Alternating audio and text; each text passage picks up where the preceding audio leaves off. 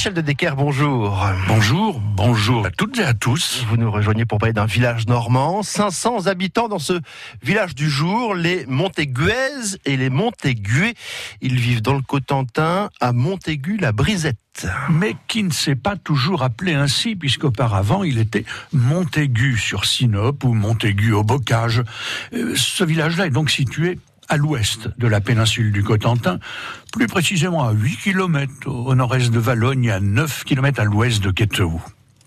L'église de Montaigu-la-Brisette, l'église Saint-Martin, date des 13 et 15e siècles avec d'importantes retouches tardives, mais c'est au 19e siècle qu'elle a eu la peur de sa vie, à deux reprises. Une première fois en 1848, quand la foudre s'est abattue sur le clocher, mais que, miraculeusement, la cloche ne s'est pas fracassée en, s'effondrant.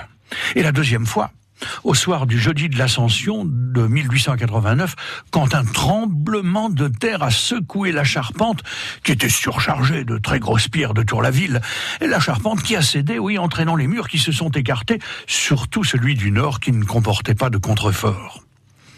En quittant l'église, nous nous rendrons à la fontaine qui porte, elle aussi, le nom de Saint-Martin. C'est une fontaine miraculeuse qui a été édifiée à l'emplacement d'une source curative pour les personnes souffrant de maladies de peau. On murmure que son origine serait fort ancienne, puisqu'elle aurait peut-être même vu le jour avant l'évangélisation. Depuis cette même fontaine, vous apercevrez le cimetière, et dans le cimetière, un ossuaire. Les ossements retrouvés, que l'on compte par centaines, hein, seraient les restes des victimes d'une épidémie qui aurait sévi au Moyen Âge. Mais le plus surprenant, c'est que cet ossuaire a servi jusqu'en 1955.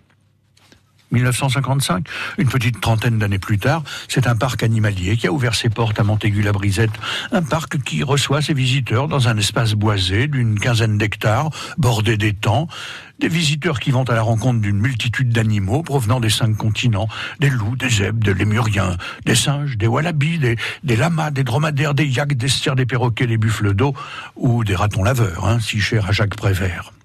Soit au total une quarantaine d'espèces sauvages et domestiques. Évidemment, les enfants vous réclameront des balades à dos de poney ou en carriole et, vous pourrez aussi profiter de l'air de pique-nique, boire un verre, manger des glaces ou faire des achats dans la boutique de souvenirs de mon beau village normand qu'est Montaigu-la-Brisette. Entre Valogne et Saint-Valaou. Merci Michel de Decker.